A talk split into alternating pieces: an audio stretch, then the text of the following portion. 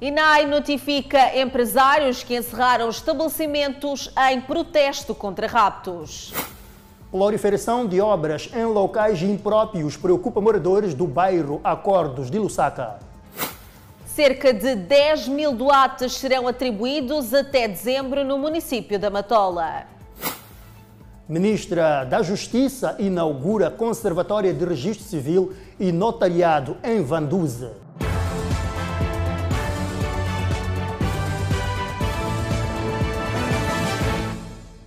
Olá, muito boa noite. Estamos em direto e em simultâneo com as redes sociais. Agentes econômicos que aderiram ao movimento anti-raptos na cidade da Beira foram notificados pela INAI. Mas é Edson, e no encontro marcado para segunda-feira, aos agentes econômicos será exigido documentos para os estrangeiros, declaração de início de atividades e ainda licenças. A atitude da INAI é vista pelo antigo bastonário da Ordem dos Advogados, Gilberto Correia, como intimidatória. Correia afirma que a mesma é inconstitucional e viola o direito à manifestação e à liberdade de expressão por parte dos cidadãos. Para Gilberto Correia, a INAI não é um órgão que zela pelo exercício legítimo da manifestação e não pode substituir a polícia e outros órgãos com competências para o fazer. Existe uma lei em Moçambique, que é a Lei 991, que regula o direito à manifestação. E esta lei diz que cabe ao Estado, tal como na Constituição, garantir o livre exercício do direito à manifestação. O Estado, ao contrário de restringir, de impedir, deve assegurar que as pessoas se manifestam, desde que de forma pacífica e ordeira. Ora, o que, que o INAI vai? Faz, em primeiro lugar, num período, os manifestantes disseram, nós começa quinta-feira com a leitura do comunicado de imprensa e vai até domingo com o encerramento. O INAI vai, a meio da manifestação, interferir no exercício do direito à manifestação e, de alguma forma, tentar intimidar essas pessoas para que não continuem a se manifestar. E diz mais: o INAI, que não tem competência, devia se abster de tentar interferir.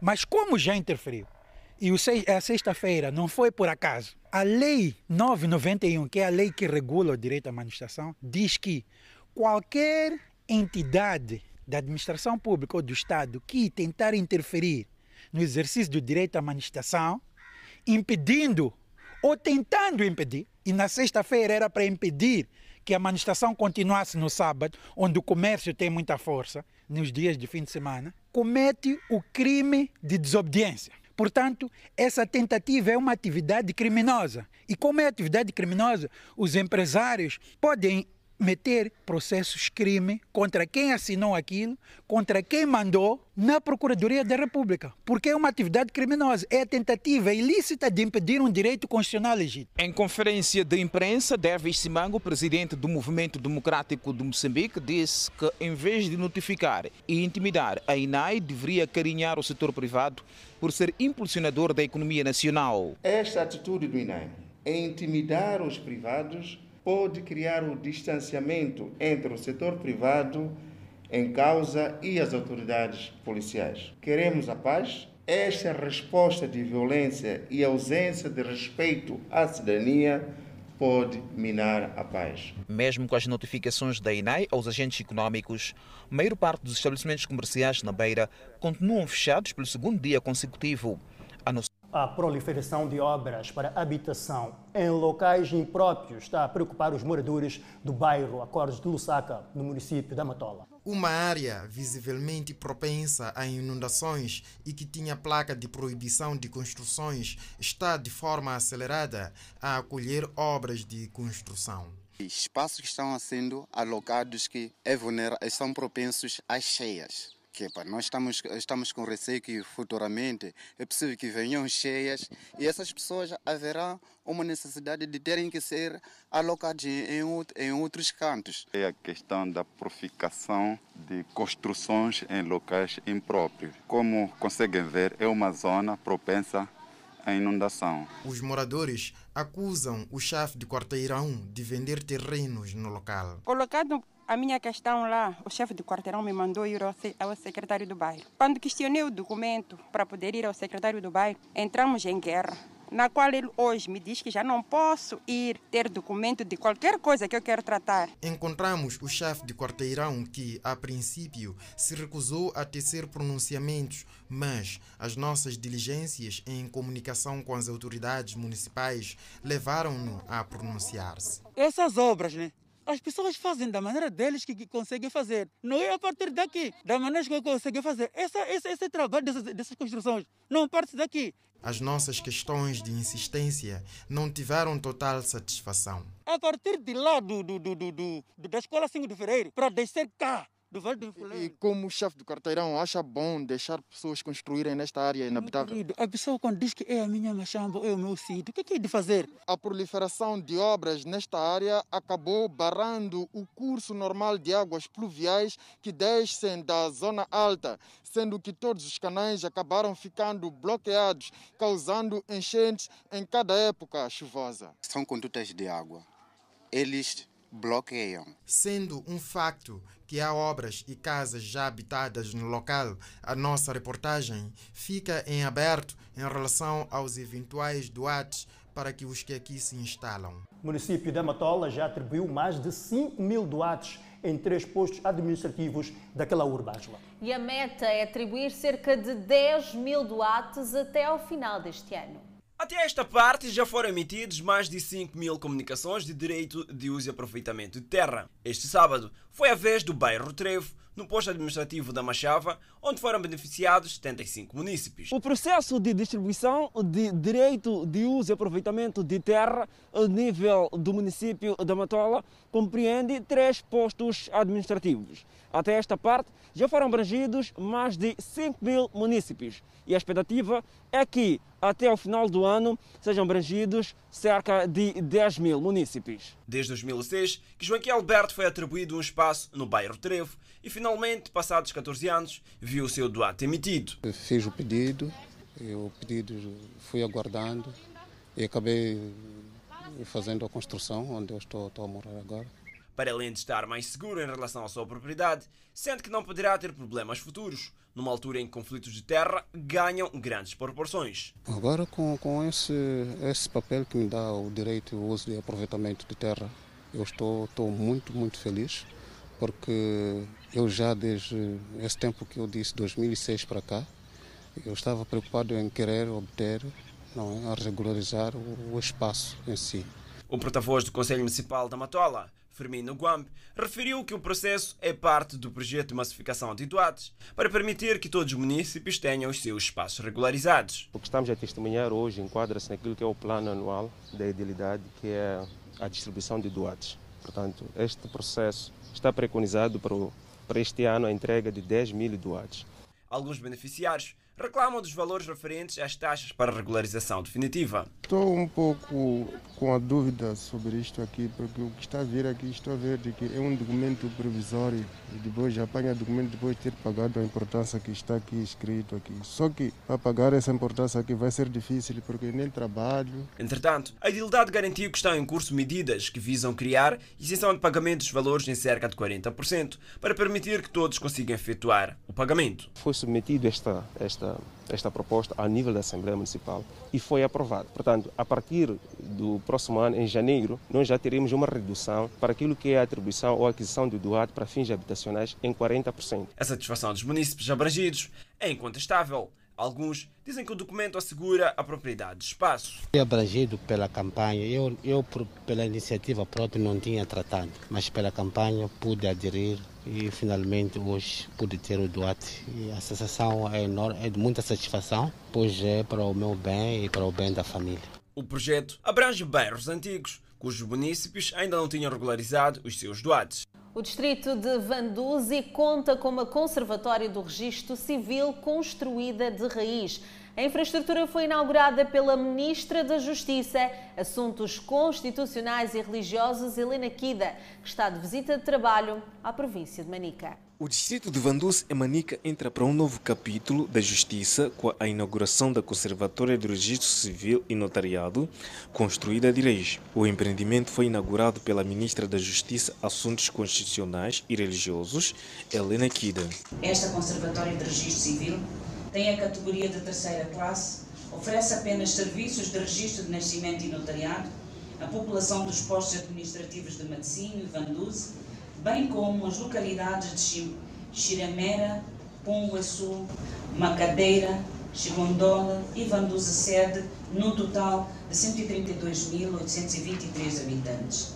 Na sequência desta inauguração, na perspectiva de construção do futuro Porto Seco, que poderá dinamizar a criação de uma zona económica especial ou zona franca, esta conservatória deve passar a ter a categoria de segunda classe. A infraestrutura ora inaugurada foi orçada em cerca de 8 milhões de meticais e a ministra da Justiça, Assuntos Constitucionais e Religiosos garantiu que o governo irá fazer de tudo para expandir infraestruturas da justiça.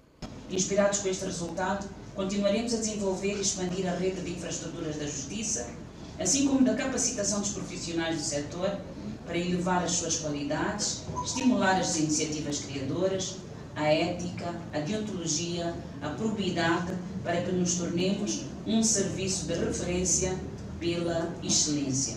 A ministra, na ocasião, apelou aos funcionários a apostar na necessidade de informatização de dados da Conservatória do Registro e Notariado. Desafio os serviços provinciais de justiça a criarem com maior brevidade possível condições para instalação e operacionalização das plataformas informáticas que, dentre outras vantagens, permitirá praticar os atos em 5 minutos e permitirá a obtenção das certidões em qualquer parte do território nacional. Francisco Bonga é residente no distrito de Vanduz e conta que a nova infraestrutura recentemente inaugurada vai mudar a vida dos utentes, pois recorriam ao distrito de Manica para obterem serviços da conservatória do registro civil e notariado. Essa coisa de, de deslocação eh, era muito difícil. Sair daqui para cruzamento, de cruzamento a Manica, eh, era muito grande custo também para o povo, para a população em geral.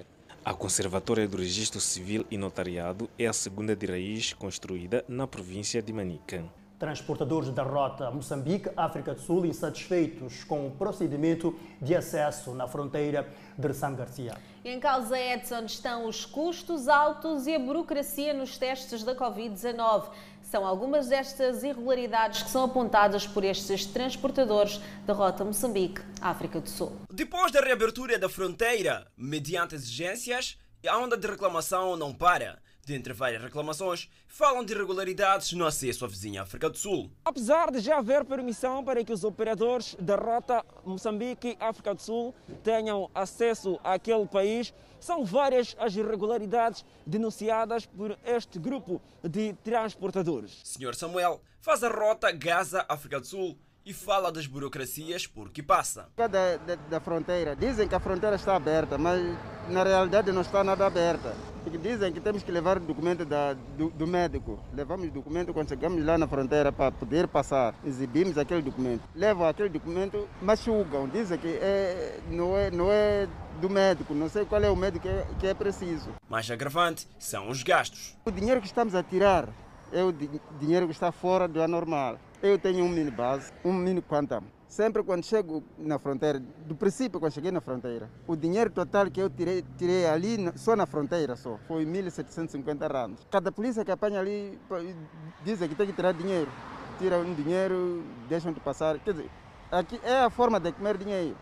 Nesta outra praça de transporte de passageiros, o cenário repete-se e fala-se de dificuldades de acesso aos testes da Covid-19. Está sendo muito difícil porque nós ainda não conseguimos nossos clientes por causa da fronteira. A fronteira está ser muito difícil porque nossos clientes que estão lá na fronteira ainda não conseguem o valor para fazer o teste. O teste está muito caro. Já cada um vira-se por si mesmo. Já por isso nós não conseguimos ter os nossos clientes de volta. Recorde-se que foi no dia 1 de outubro que a vizinha África do Sul aliviou as medidas, permitindo a reabertura e circulação de transporte de passageiros mediante submissão a testes da Covid-19. O setor de saúde na cidade de Maputo está a investir em campanhas de sensibilização nas comunidades para prevenir as mesmas contra doenças diarreicas comuns durante a época chuvosa. O verão já chegou e com ele chegam também as chuvas. Em diferentes bairros da cidade de Maputo, as comunidades estão a preparar-se para fazer face a eventuais problemas. A limpeza do bairro todas as semanas, eliminando focos de águas paradas. é uma das práticas que já está a acontecer. Sim, as pessoas se protegem, fazem limpeza nas casas. E depois vem aqueles de, de município, aqueles de carinha, levar aquele lixo para depositar nos contentores. Dona Hilda Machava vive no bairro da Machaquene e afirma que tem feito limpeza regularmente e para este trabalho conta com a ajuda dos seus netos. A dona Hilda vive nesta casa com os seus dois netos e diz que já está a preparar-se para a época chuvosa. Ela diz que tem estado a limpar a sua casa, o seu quintal, para não ter nenhum foco de água. Mas o que lhe falta mesmo é a rede mosquiteira. Já está há muito tempo. Tem muito tempo esta hum, Já há muito tempo. Já tem alguns buracos. Hum. Os mosquitos entram por estes buraquinhos. Entra aqui, entra aqui. Comer, cara. Já teve malária? É. Durante a época chuvosa é comum o surgimento de doenças diarreicas. Como forma de prevenir de antemão as comunidades face a este problema, o setor de saúde na cidade de Maputo está a investir no reforço de pessoal especializado, medicamentos, soros e outros consumíveis para responder às doenças comuns durante a época chuvosa. Igualmente, é neste período que reforçamos aquilo que é a nossa intervenção a nível da comunidade primeiro para fazer educação da comunidade sobre como nós temos que nos cuidar durante o período da, da época chuvosa e igualmente a verificação de três aspectos que nós julgamos que são fundamentais, que é os cuidados com a água, a questão do saneamento do, do meio e a questão do como organizar os, eh, os dejetos. O setor de saúde afirma que vai continuar a fazer campanhas de sensibilização dentro das comunidades para ajudar a reduzir a ocorrência de casos de diarreias e malária e outras doenças hídricas durante este período.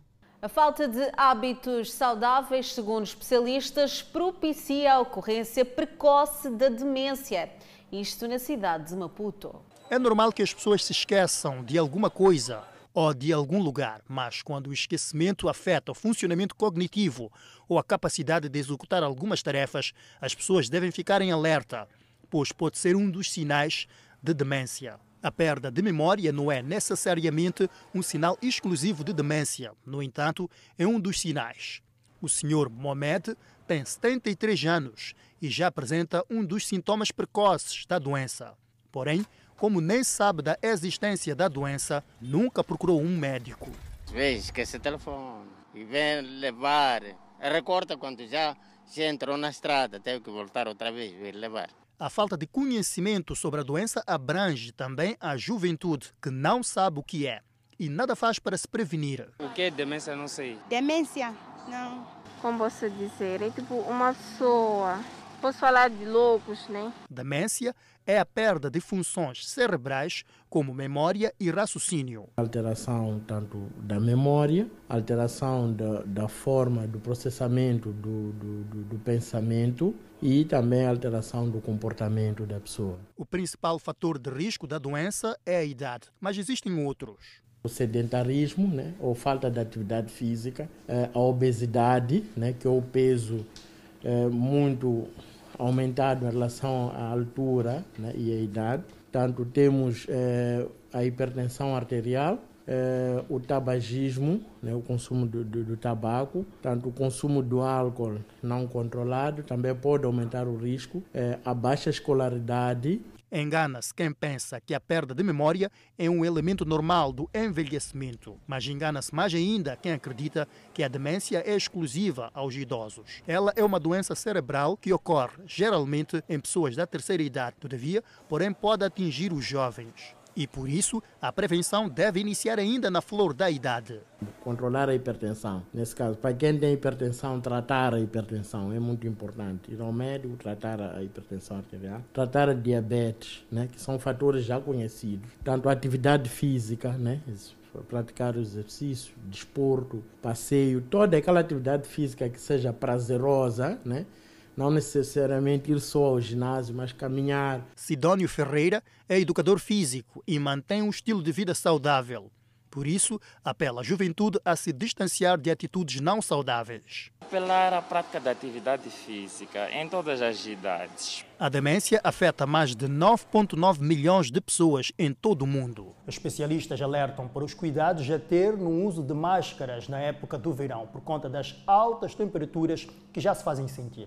É a chegada do verão que logo de início já veio com uma vaga de calor, com temperaturas a ultrapassar os 40 graus. Encarar certo tipos de máscaras, principalmente as de fabrico caseiro, não é tarefa fácil. Benedito Domingos tem dificuldades em respirar. E não aguentar a máscara. Só estamos a usar por causa da pandemia também. Porque a transpiração é mais intensa. O fator da máscara ficar molhada por conta do suor é o que mais incomoda Dona Alzira Pacule. Porque estou a transpirar e tenho que limpar a máscara, não demora a molhar. O tecido grosso que foi usado para o fabrico da máscara desta jovem estudante é o que mais causa desconforto. A máscara que eu levo agora Uh, aquece muito, é diferente das outras máscaras leves. Reações que para os especialistas em saúde era de se esperar, pois a máscara em dias quentes dificulta a passagem de ar frio aos pulmões, causando contração dos músculos respiratórios que resultam na falta de ar, além de favorecer o acúmulo de calor no corpo. O ideal é se usar a máscara quando necessário em aglomerados. Em casa ou locais desertos, deve-se privilegiar o distanciamento físico. Nós devemos evitar estar todo o dia com essa máscara. O que é que nós devemos fazer? Eh, assumindo, portanto, que a máscara é uma medida protetora, é privilegiarmos a distância social. Especialistas em saúde fazem outro alerta em relação às máscaras de proteção da boca e do nariz de fabrico caseiro. Este alerta vai para o tempo em que a máscara deve ser usada diariamente e também sobre a importância de se higienizar a mesma. Interpelamos este jovem. O seu depoimento espelha a preocupação dos especialistas em saúde, a falta de higienização das máscaras de fabrico caseiro. Ele diz Quantas máscaras tem? Infelizmente tem sido uma, até hoje. Esta máscara tem tempo de lavar todos os dias? Como é que tem sido aqui a rotina? É, lavo assim de forma alternada, dois em dois dias comportamentos que podem comprometer os esforços de erradicação do novo coronavírus. Eu vejo pessoas a virem para o serviço, andam 5, 6 quilómetros de máscara, vivem com a mesma máscara todo dia no serviço, voltam com a mesma máscara, muitas vezes não têm nem tempo de, de coisa e acabam por ser um fator ao contrário. Em vez de estarmos a precaver, estamos a usar a máscara para disseminar.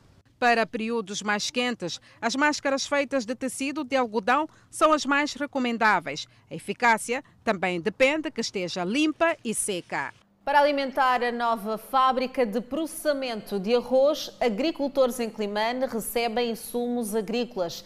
Esta ação visa impulsionar a produção e comercialização desta cultura tão tradicional da Zambésia. Faltam apenas alguns detalhes para que se materialize o sonho de processamento de arroz em grandes quantidades no distrito de Climane. Antes, o distrito dependia na questão de processamento dos distritos vizinhos de Nicoadala ou Namacurra. Neste momento, decorrem alguns acertos com os técnicos, bem como a questão do uso de energia para garantir uma maior rentabilidade das máquinas aqui instaladas. Com capacidade para 8 toneladas diariamente, este sistema de processamento de arroz já tem disponível cerca de 150 toneladas que serão processadas para garantir aquilo que é a funcionalidade deste sistema. No entanto, com a campanha agrícola a aproximar-se, a abrir no próximo mês de novembro, já também está-se a fazer aquilo que é o fomento da produção do arroz ao nível das comunidades, para que estas comunidades possam aumentar o nível de produção e assim que se fazerem a colheita, poderão então ter aqui como ponto de venda dos seus produtos e assim garantir a sustentabilidade por parte das famílias que estão a ser abrangidas no fomento da campanha agrícola que se avizinha. Porque analisando, é um projeto que quer o desenvolvimento na província da Zambésia especialmente também na agricultura e junto com as indústrias. Porque temos, tendo uma agricultura saudável, tendo uma indústria, as indústrias também saudáveis, então praticamente começa o crescimento e, e, e fora do crescimento também vamos ter a situação a eliminação da fome. Com a capacidade instalada desta máquina industrial, espera-se que se reduza a dependência de importação de arroz, uma vez que os distritos circunvizinhos são também potenciais produtores do cereal e já decorrem acertos para que este local seja o ponto de venda de excedentes agrícolas daqui resultantes. Porque já que estamos a iniciar este ano, junto com a agência do, do Zambesi, deu-nos esta máquina aqui. Agora estamos na compra do, do arroz e, ao mesmo tempo, também estamos a incentivar alguns agricultores para produzirem mais. Nesse momento, estamos a comprar o arroz em Assus, mesmo aqui perto de Lalari, Niquadala, Namacura, Mopeia e em várias zonas. Para a instalação desta fábrica de processamento de arroz no distrito de Climane, com uma capacidade de processamento de 8 toneladas por dia, o investidor recorreu ao Fundo do Vale do Zambeze, que impulsiona a industrialização nesta região central do país, abrangendo também as províncias de Sofala e Tete. A matemática é uma disciplina temida por muitos alunos, Edson. É verdade, mas qual será o melhor, a melhor forma de enfrentar os números, Angela? Pois é, olha, para isso os professores têm uma solução muito simples. Basta só uma dose diária de muita prática. São números que chegam a travar os olhos no quadro. Quando se misturam com letras, parece impossível de resolver. A matemática é assim, uma disciplina complexa e que exige empenho. Para uns, a dificuldade esbarra na preguiça. Para outros, falta de amor na hora de estudar.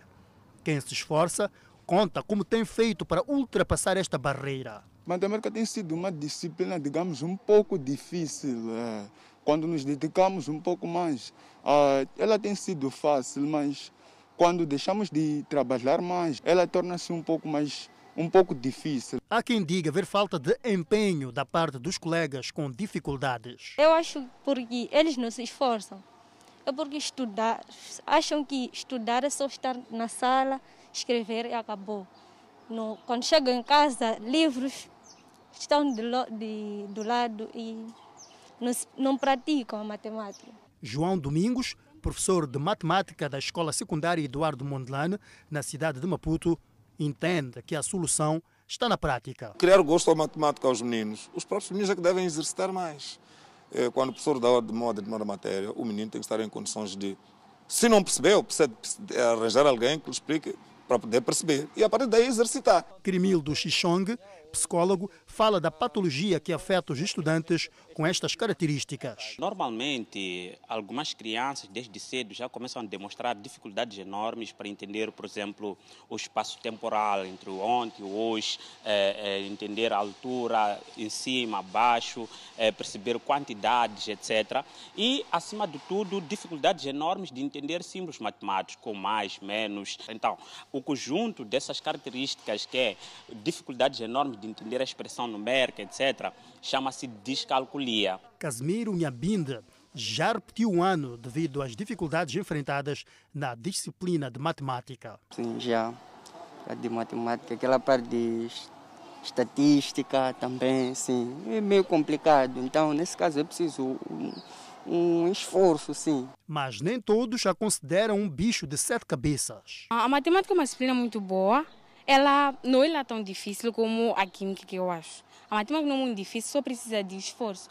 Fazer esforço e dedicar com as outras disciplinas. O psicólogo acrescenta que cada caso tem as suas particularidades. Nem toda é, dificuldade em matemática é, é, caracterizada por um transtorno, mas boa parte das pessoas é, podem estar a enfrentar um transtorno da aprendizagem, que é a descalculia. E chegar a um bom resultado não é simples, mas se somar um pouco de atenção e multiplicar pelo esforço do dia a dia, o resultado final pode ser os tão sonhados 20 valores a temida matemática. Passamos agora a ler a mensagem do Presidente da República pela celebração dos 75 anos da Organização das Nações Unidas. Celebra-se hoje, dia 24 de outubro de 2020, 75 anos da fundação da Organização das Nações Unidas. a nossa maior e mais prestigiada plataforma multilateral de cooperação entre Estados. Por ocasião, em ambiente de jubilo, em nome do povo, do Governo da República de Moçambique e em nome próprio. Endereço as nossas felicitações a toda a família das Nações Unidas, ao Secretário-Geral e a todos os colaboradores e voluntários espalhados pelo mundo inteiro que, com elevado profissionalismo, dedicação e sacrifício, proporcionam alento e bem-estar à humanidade, sobretudo aos grupos mais vulneráveis. Volvidos 75 anos da assinatura da Carta das Nações Unidas em 1945, os princípios e valores nela plasmados continuam relevantes e o multilateralismo considera-se como a melhor plataforma de criação de consenso, coesão, harmonia e sucessos em prol do futuro comum de prosperidade para todos os povos do mundo. Moçambique tem orgulho de celebrar no presente ano os 45 anos da adesão às Nações Unidas e, por conseguinte, reafirma o seu compromisso de continuar a trilhar pelos caminhos da consolidação da paz e segurança nacional e internacional com mais vigor, vencendo as adversidades, inspirando ideais, valores e princípios desta organização. Num contexto da Covid-19, em torno da organização, somos uma maior cooperação entre todas as nações do mundo, de modo a responder com sucesso a este flagelo. Parabéns, Nações Unidas, pelos 75 anos de existência. Na cidade de Chimoio, cerca de 3.600 professores beneficiaram de atos administrativos que visam elevar as condições de trabalho do professor e a qualidade do ensino. Trata-se, segundo o administrador do distrito de Chimoio, Daniel Andeseni, de promoções, progressões e mudanças de carreiras, sendo que neste momento decorre a tramitação dos processos. Excelência, o Presidente da República lançou esse desafio de estar em frente dos atos administrativos. E, de facto, o Chimoio conseguiu mudar ou atender cerca de 3.600 funcionários dos cerca de 3.978 que existem. E os outros que ficaram de fora não tinham requisito. De facto, no ano passado, atendeu-se outra parte que tinham ficado de fora, bem como os outros que vieram transferidos dos outros distritos. Conseguimos atender quase em cerca de 350 funcionários. Os professores na província de Manica dão uma nota positiva aos atos administrativos que estão a decorrer no setor da educação. Um grande avanço porque a mudança de carreira para sempre para um funcionário é muito bom em termos de desenvolvimento no país, na minha parte particular, na minha família. Fabiano Lenini é docente de N4 e já submeteu o seu documento para a mudança de carreira. Aguarda, entretanto, pela mudança para melhorar a sua vida. Vai melhorar a minha vida, visto que é um bolo que vai aumentar na minha vida, minha família. E sim, vou conseguir erguer minha casa. Todas as pendentes que irão de concretizar, vão concretizar. Segundo ainda Andicene, no ano 2019, o governo local devolveu aos cofres do Estado cerca de 1 milhão e 800 mil meticais por falta de funcionários que não tinham requisitos para mudança de carreira, promoções e progressões. O que temos notado, esses que reclamam, são funcionários que não têm nomeação definitiva, o que não é possível para mudança de carreira ser nomeação definitiva. Alguns não têm certificado, está a vir a, pe a, pedir verbalmente. Nós não estamos a pedir verbalmente, estamos a dizer que o funcionário tem que trazer certificado tem que trazer nomeação definitiva, tem que trazer o último provimento já com dois anos completado para progredir. Se não tem esses requisitos, fica para o ano.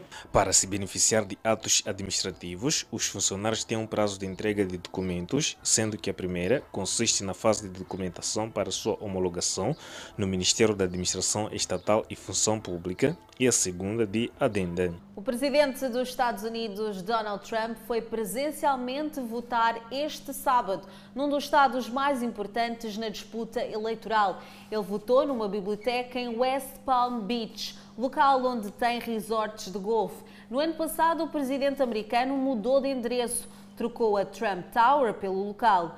Após votar, Trump conversou brevemente com a imprensa. De acordo com as informações publicadas pelo The New York, The New York Times, ao deixar o local de votação, o atual presidente disse: Votei num homem chamado Trump. Segundo o mesmo jornal, ele também observou que a votação foi muito segura. Já no Twitter, Trump escreveu: Votei e foi uma grande honra. Presidente News dá ultimato à junta militar da Arnamo. Esta é uma reportagem e outras mais que poderá acompanhar logo a seguir ao intervalo. Por isso, fique desse lado que nós voltamos já. O presidente da República, Felipe Nyusi, dá ultimato à junta militar de Renamo. A população das províncias de Manica e Sofala se desespera com os ataques armados. Felipe Nunes falava em Pemba, província de Cabo Delgado, durante o retiro do partido de Frelimo que decorre nesta província desde sexta-feira.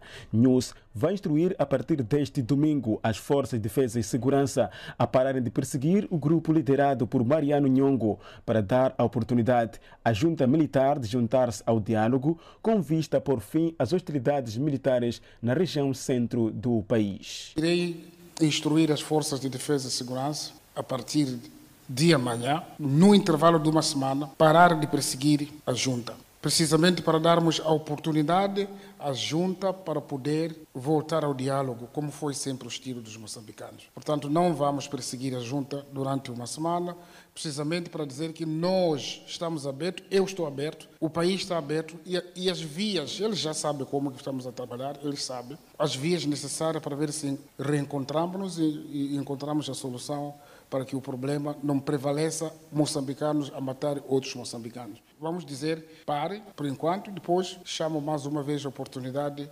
a junta militar da Renamo para aproveitarmos essa oportunidade que estamos a dar, que estou a dar, para poder juntar-se ao diálogo para encontrarmos soluções como moçambicano e sairemos a ganhar.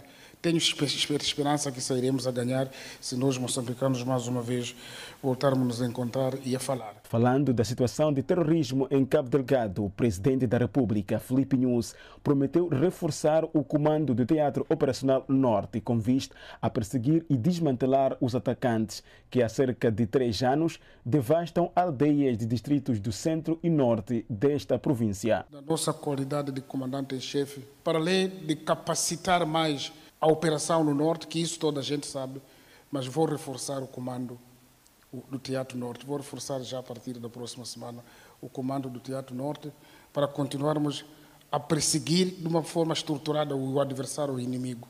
Nesta fase é crucial. Vamos fazer isso. Ainda este sábado, Felipe News sobrevoou a zona do Teatro Operacional Norte, tendo escalado os distritos de Macuminha e Ibu para perceber de perto a situação no terreno. Durante a visita, Felipe News manteve encontros com as populações e orientou uma parada militar em Macuminha. Só pelo sobrevoo deu para compreender o que, que há embaixo, como estão as aldeias, as aldeias abandonadas, aldeias ainda com pessoas, as aldeias queimadas, mas algumas aldeias, mesmo não queimadas, mas ainda sem muitas pessoas, o movimento, a estradas, etc. E, e culminou com aquela presença, aquele pequeno contato que tivemos com a população e nós outros tivemos também a oportunidade de, de nos dirigirmos para as forças da defesa e segurança representadas no terreno. A ministra da Justiça, Assuntos Constitucionais e Religiosos, Helena Akida, desafia as penitenciárias a apostarem na agricultura e pecuária, por forma a garantir uma boa alimentação da população reclusória do país. Penitenciários são, por natureza, locais tristes e de muita angústia devido ao confinamento e privação de liberdade. Contudo, aqui no Centro Penitenciário Aberto de Cangole, no distrito de Baro Manica, se esforça para mudar de vida, sai daqui um homem diferente e com experiência para uma segunda chance. É o caso de José Damião, que foi condenado a dois anos de prisão e já cumpriu metade da pena e sonha com um futuro promissor no seu regresso ao convívio familiar. Quando sair daqui, vou começar também a fazer minha machamba como essa, porque já aprendi muita coisa aqui. Quando aprender muita coisa é bom, porque não há de sofrer nada. Tem que facilitar o que você precisa, não pode mais voltar e vir mais nessa área. Nada. São três centros abertos na penitenciária Cagole. Aqui tem enorme terra fértil para a agricultura. São 224 hectares. Aqui os reclusos põem em prática o que aprenderam. Aumentar nossa machamba e já aumentamos a machamba. Porque a comida que nós tiramos esse ano, temos muita comida. A cada dia não tem fome esse ano. Estamos a comer aquela coisa que nós produzimos, estamos a comer, sem problema nenhum.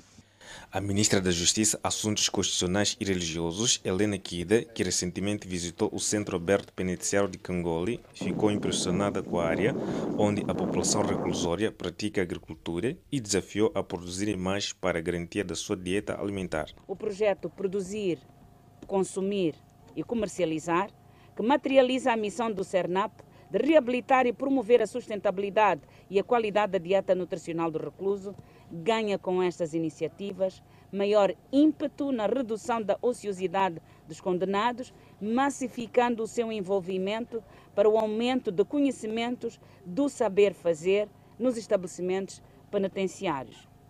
Kida disse ainda que a aposta do governo é aumentar a produção e produtividade em todas as penitenciárias do país.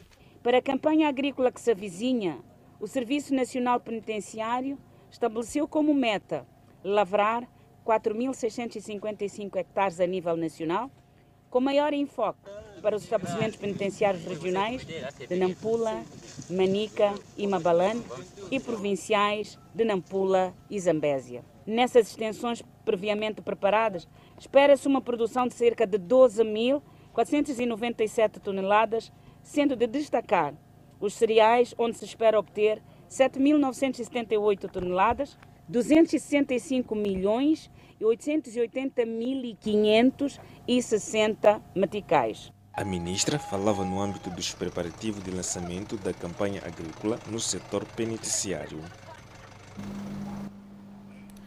O mercado grossista do Zimpeto passará a ter novo horário de funcionamento. É verdade, olha, Ângela, a medida resulta da aprovação na totalidade pela Assembleia Municipal, que considera que deve-se devolver a dignidade do maior mercado grossista do país.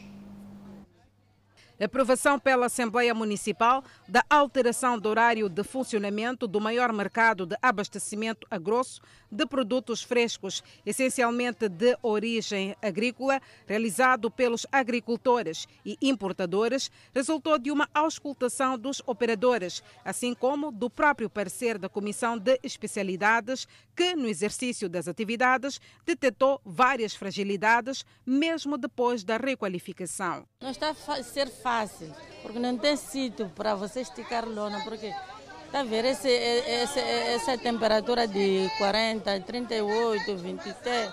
Para você ficar de qualquer maneira não é fácil. Você tem que se arranjar. O reforço da segurança, a falta de condições de saneamento são fatores que tiram sossego dos vendedores. Nós não cabemos bem nas casas de banho, costumam encher tanto, então ficamos sem, sem como entrar bem na casa de banho. A concorrência desleal dos retalhistas que voltaram a exercer atividade comercial no mercado está a contribuir para o apodrecimento dos produtos e fraca arrecadação de receitas. Eu não vou condenar essa gente porque também está à procura de pão, mas o que o município podia fazer era arranjar um lugar, dar essa gente, porque essa gente não nega nada. O novo horário entra em vigor 15 dias após a sua fixação nos termos da legislação aplicável, ou seja, entra em vigor já no próximo mês de novembro. Isto vai permitir que os consumidores que querem adquirir os seus produtos a grosso o façam nesse período das 5 horas até às 12 horas. Isso permitirá a que os outros mercados uh, que estão na periferia do município de Maputo também tenham o espaço de exercer a sua atividade com a necessária organização e o cumprimento dos horários para eles definidos. Além da alteração do horário de funcionamento, haverá também aqui no mercado grossista do Zimpeto mudanças estruturais. Por exemplo, os vendedores grossistas terão direito a um alpendre para poderem desenvolver as suas atividades comerciais. A construção de galpões ou seja, espécie de alpendres onde os operadores grossistas vão se estacionar para fazer toda a venda dos produtos que tiverem dentro do horário que já foi estabelecido. Outras condições que também são de exigência dos operadores são as condições de saneamento. Uh, o melhoramento da, das atuais condições uh, dos sanitários públicos e criação de outros é outra das exigências que é imposta. As condições de segurança, os operadores precisam de se sentir à vontade, tendo certeza que, tendo lá os seus produtos expostos, durante o período em que estejam presentes os proprietários ou ausentes, estejam em condições seguras, tal modo que não fiquem prejudicados. Para os informais retalhistas, já foram identificados espaços onde possam desenvolver as atividades. O município da Beira adquire mais de 50 motorizadas que poderão ser utilizadas no processo de combate à Covid-19.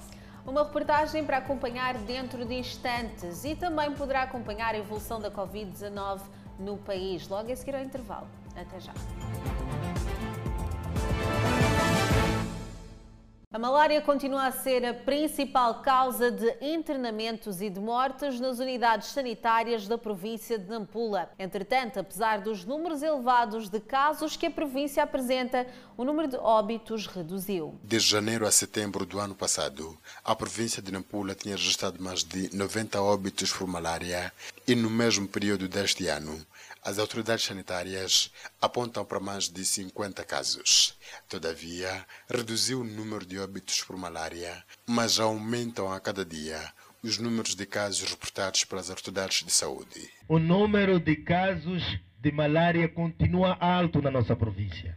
Só neste ano de 2020, até setembro de 2020, tivemos 1 milhão 899 1 milhão 899 476 casos. O distrito de Errata e Nampula, onde decorreu o lançamento da campanha de pulverização interdomiciliária, é o que tem estado no comando dos distritos com mais casos de malária.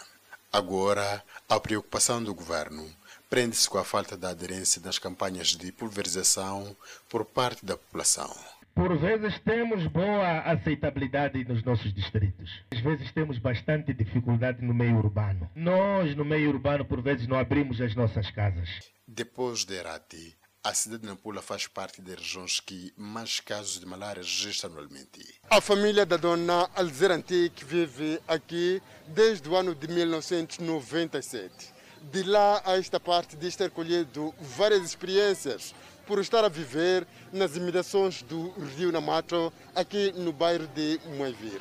No rio próximo à sua casa, o lixo e águas negras acumuladas há bastante tempo, tidos como sendo principais reprodutores de mosquitos, as causas da malária são o denominador comum. Dona Arzira faz um forte apelo aos outros residentes do bairro para aderirem à campanha de pulverização interdomiciliária. Ano passado foi bom, por causa de malária, chegaram aqui em casa, entraram dentro, costumam reduzir. Outras pessoas costumam necar, mas não é bom necar. Ah, costuma reduzir aqueles mosquitos. Na campanha de pulverização interdomiciliária hora lançada, o executivo de Nampula pretende abranger um total de 2.955.042 pessoas em toda a província.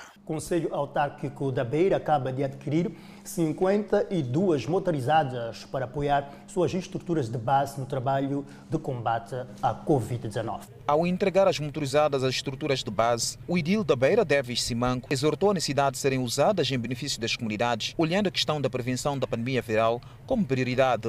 Para servir as populações e não para vocês se servirem da mota. Estamos em tempos de Covid e em tempo recorde temos que ter capacidade de sensibilizar e mobilizar as populações no âmbito da prevenção. Por outro lado, criar condições para que os problemas identificados nos vossos bairros cheguem às várias variações para a solução. São 52 motorizadas adquiridas pelo Conselho Autarco da Beira que virão para reforçar o trabalho das estruturas de base ao nível de todas as zonas da capital provincial de Sofala. As motas não é para fazer turismo, as motas é para servirem as vossas populações onde são dirigentes. Os beneficiários dizem que com a alocação das motorizadas, o seu trabalho nas comunidades estará mais facilitado. A motorizada vai me facilitar por os andamentos que temos tidos aqui, a questão do trabalho mesmo no bairro. Era necessário ter um transporte e assim que já recebi, fico muito satisfeito porque vai me ajudar muito. Tenho oito unidades lá no meu bairro e quarteirões, 56 quarteirões, vai me facilitar e tem doentes também, vários, vários sítios onde eu poder passar, porque tenho que estar dia à noite ao lado dos municípios. As 52 motorizadas custaram os cofres do Conselho Autarco da Beira mais de 4 milhões e 800 mil meticais. Vamos olhar agora para os dados sobre a evolução da Covid-19 no país e começamos com a tabela dos recuperados.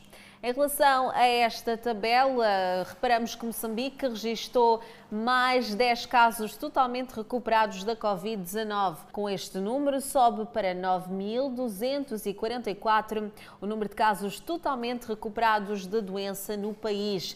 De acordo com a última atualização, o país tem um cumulativo de 397 pessoas internadas em unidades hospitalares devido à Covid-19, das quais 62 estão sob cuidados médicos nos centros de isolamento. Agora vamos olhar para outra tabela, a tabela que mostra o número de casos positivos da Covid-19 em Moçambique.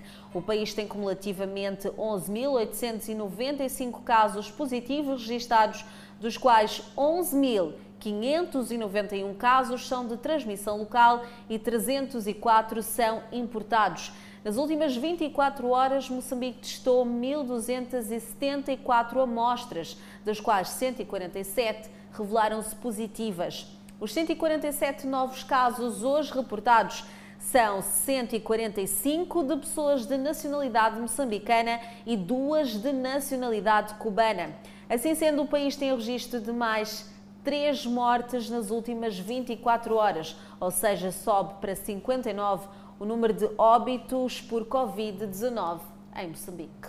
Olhamos para a cultura no norte do país, concretamente na província de Nampula, onde os músicos queixam-se de falta de apoio.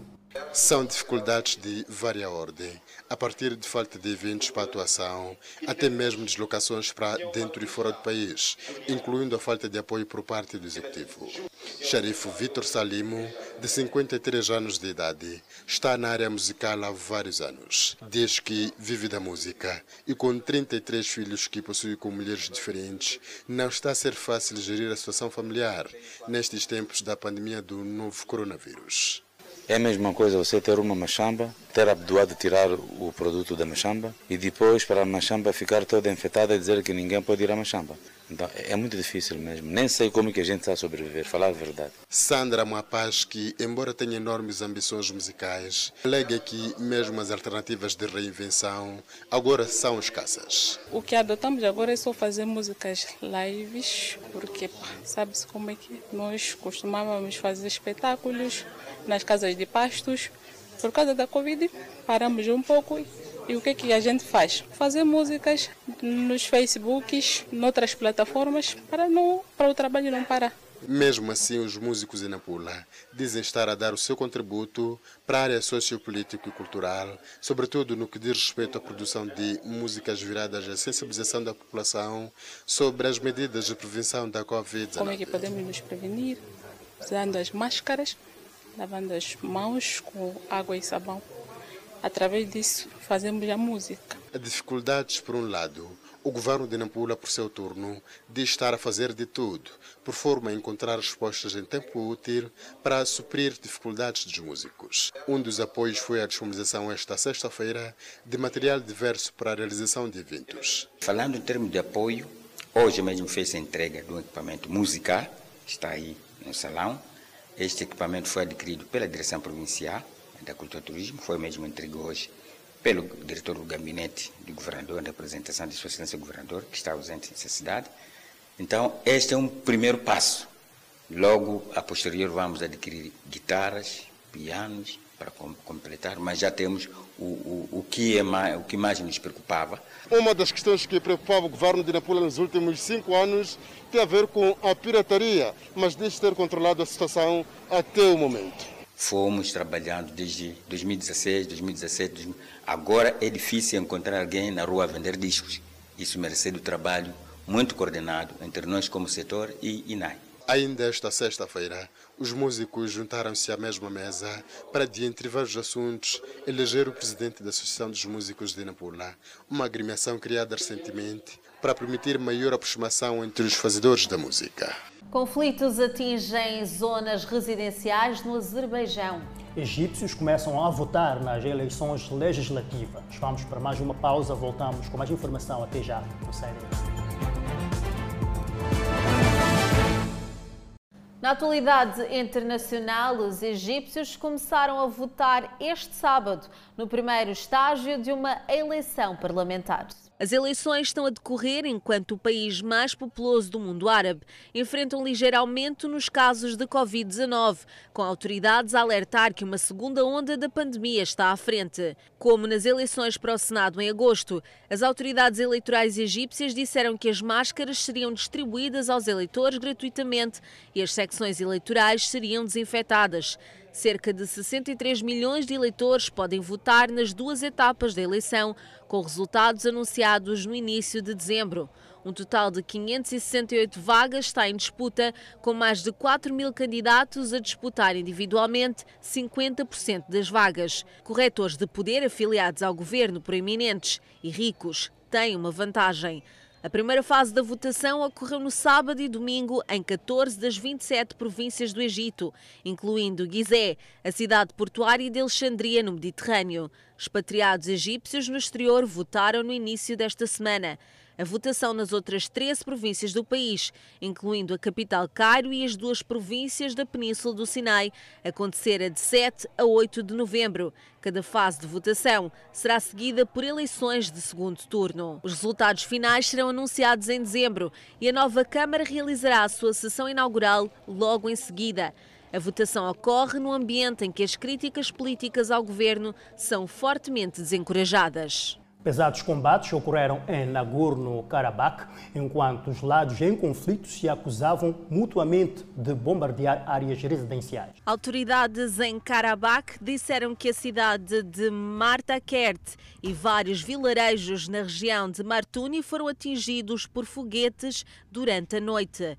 No final do dia, eles disseram que Martakert e Martuni também foram atingidos por aviões de guerra do Azerbaijão.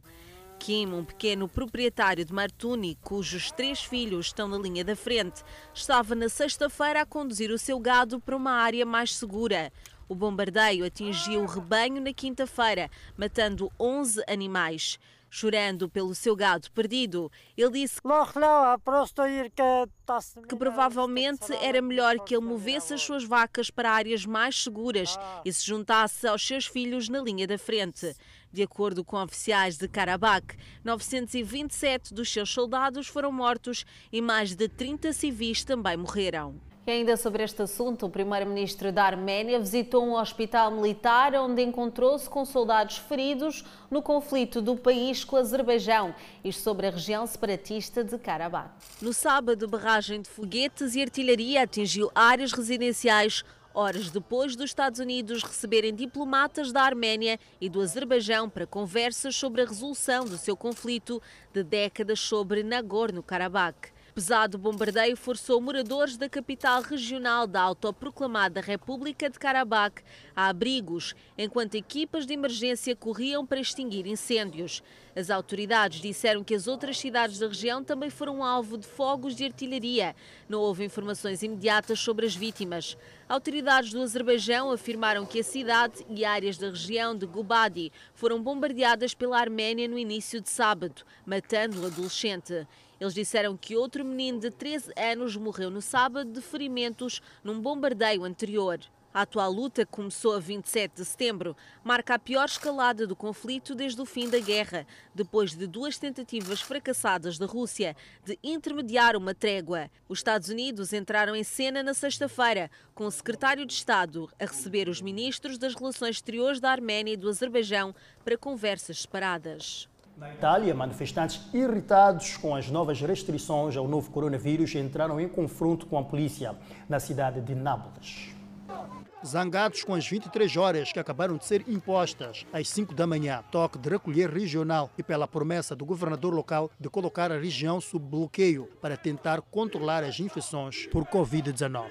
Os manifestantes jogaram pedras e bombas de fumaça e a polícia respondeu com gás lacrimogênio. Os manifestantes, que somavam várias centenas, se dirigiram para a sede, perto da orla mediterrânea da cidade sul da Itália. O desemprego no sul é o dobro ou até mais alto do que no norte produtivo. As medidas restritivas vêm para conter a propagação do novo coronavírus, que matou mais de 37 mil pessoas na Itália desde o início da pandemia. E a economia do país, já lenta antes da pandemia atingir no final do inverno, corre o risco de ser prejudicada por outro bloqueio nacional, como o que o governo central colocou o país por cerca de 10 semanas no início do surto Covid-19.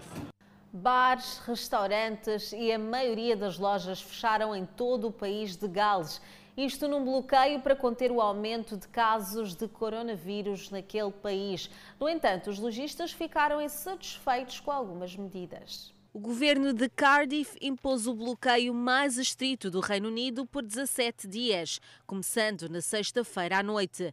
A maioria das empresas teve que fechar. Os alunos do ensino médio vão ter aulas online e as pessoas devem evitar viagens não essenciais. Mary Coleman, dona de uma loja de bebés, disse que o bloqueio terá um impacto social devastador na comunidade.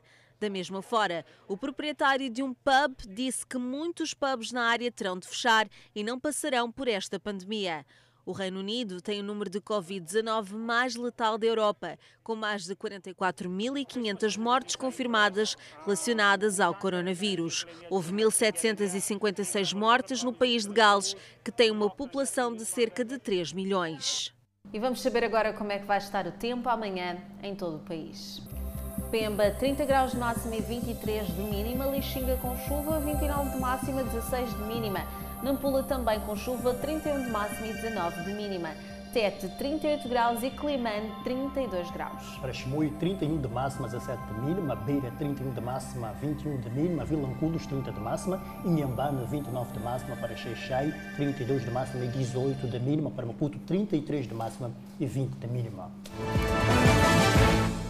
Os moradores de Mapulene, na Costa do Sol, estão preocupados com a venda e também com a demarcação de campos comunitários naquela zona. É verdade, Ângela, o desaparecimento de recintos desportivos nos bairros de diferentes pontos da cidade e província de Maputo preocupa, uh, portanto, deixa, é uma situação que vale a pena refletir jovens amantes do desporto e manutenção física, com cada vez menos palcos em Mapulene, Costa do Sol.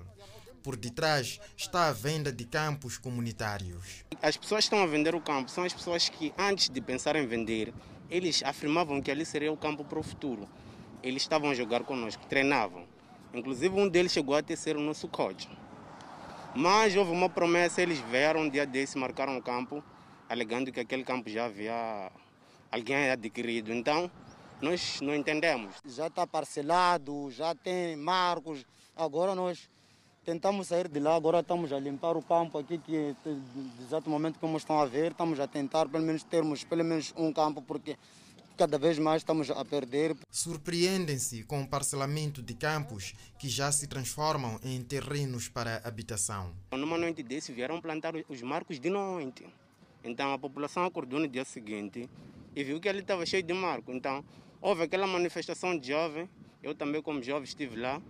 Então tiramos, removemos os marcos, não partimos nenhum marco, removemos e colocamos ao lado e fizemos uma placa, alegando que o campo não está à venda. A contínua prática de desporto nos campos supostamente já vendidos resultou em detenção de alguns jovens praticantes do desporto. Estávamos ali em treino, ele do, fim do treino estamos a ver Mahindra vir, chamaram Mahindra, tentamos desaparecer, mas agora temos cinco jovens que vão responder agora, parece na segunda-feira já tem intimação. Este é o campo que no lugar de balizas tem marcos que dividem terrenos. O espaço foi parcelado e os que jogavam futebol aqui dizem que os que vendem campos comunitários tiraram proveito da pausa de futebol por conta da crise do coronavírus. Paramos um pouco por causa da pandemia, quando entrou o coronavírus, e nós respeitamos essa doença.